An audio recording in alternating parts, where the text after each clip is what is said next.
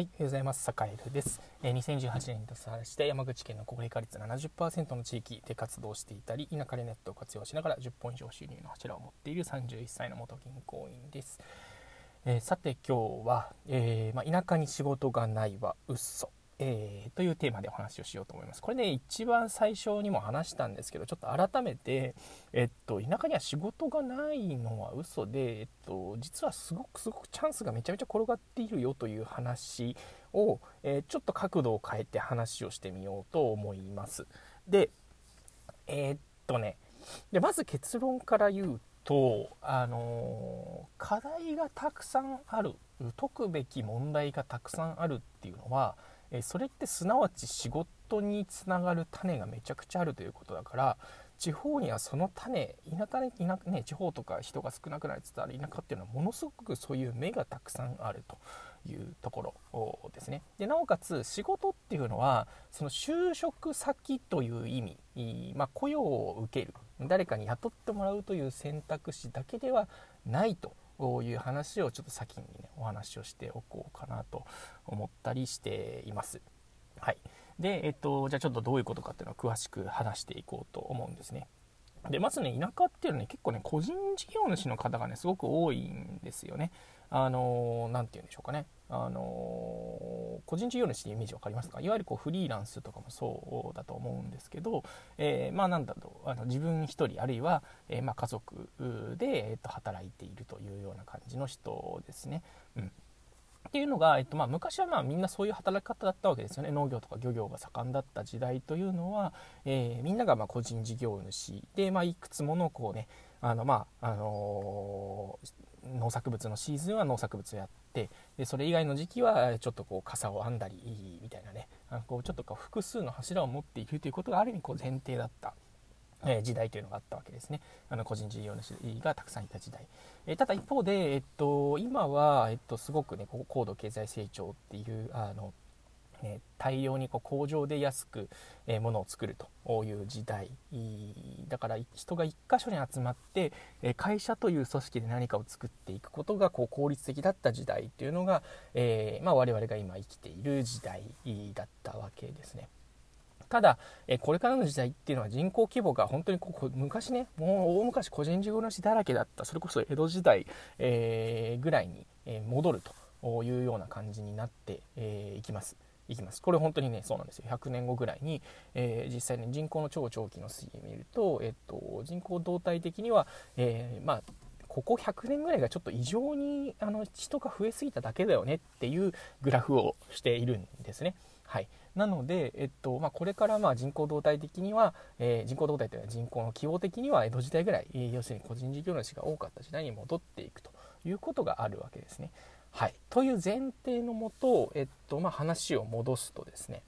えー、じゃあ個人事業主が仕事をやっていく時、まあ、個人事業主だけじゃないですけどね仕事を作っていく時、えー、まずは何もそこにない時に仕事ができる時どういう時かっていうとこの間ねちょっとねこう高知の高知に東京から高知に移住した、えー、経営者の人ゾエさんっていうんですけどその人とねちょっと話をした時にえっと結局仕事になるところって誰かが困ってるとか、えー、なんかこうちょっとしたなんだろうあこれってなんかもうちょっとね、えー、なんかねもうちょっと使いやすくした方がいいんじゃないかとかうんとねあ例えばねあのあとはこの商品ってこうやって売ったらもうちょっと売れるよねとかね。例えば SNS で、えー、発信したらもうちょっと売れるよねとか、えー、でねあの SNS でバズったとこうしたら売れるよねみたいなことと、っていう、えー、なんだろうなちょっとしたお困りごととか課題とか、えー、そういうものがあるところに、えーと、仕事というのは生み出せるものだから誰かを喜ばせる誰かに価値を提供することができると、えー、仕事になるということは翻って誰かを喜ばせるということ誰かが困っていることだったり何、えー、ていうかもっとこうより良くなるっていうことを手助けするであったり手を差し伸べて、えー、差し上げるということができると仕事になるんですね。でそうするとお金がもらえると、えお金だったり、まあ、物がもらえたりするっていうことになりますね。はい。っていう、えーと、とこことを考えると、えー、じゃあそういうねなんかこう課題とか、えっ、ー、とねえー、お困りごとが、うん。それこそ今サービスがそれほどねこうなていうか充実してないというか、まあ、都会の場合はねもう誰かしらが何かしらやってるんですけど田舎の場合はそういう感じでもないと、うん、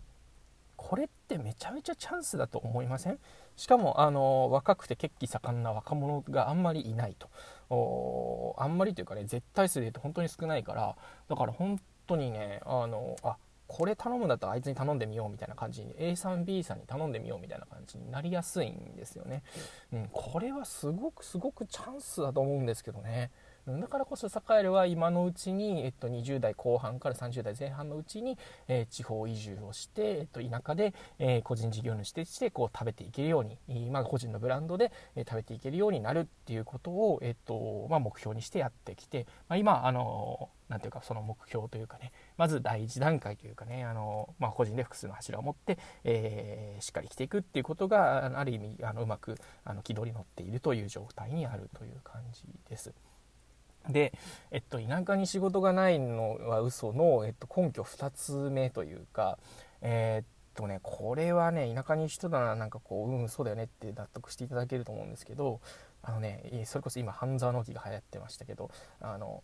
施されたら施し返す恩返しですみたいなこうねあの価値観がすごいんですよね。うん、だからなんだろう営業じゃないけどなんか誰かのために何かをやったら必ず帰ってくる。だから提案をしたり誰かのためにまずねちょっとちょっとした成果物を作って、えこんな感じだったらどうでしょうかみたいな感じになるとあそれじゃあお願いしますみたいな感じで結構なるんですよね、うん、都会だと本当にね大企業とかこうねあの仕事を取りたい先に何度何度も営業行っても結構ね断られるケースっていうのは結構多いと思うんですけど田舎だとねそれがね断られるケースっていうのはほととんどないですね。だから提案が提案したり誰かのために何かやったことがそのままそっくり自分に返ってくるっていう感じなんです。はい。皆さんもお気づきでしょうか、まあ、そんなこんなで、まあ、これはね田舎だけじゃないと思うんです、えっと、課題があるところに仕事が生み出せ、えー、人が困っているところに、えっとね、お仕事の種というのは転がっているよというお話。でそれから、えっと、なんだろう自分が何かをした時に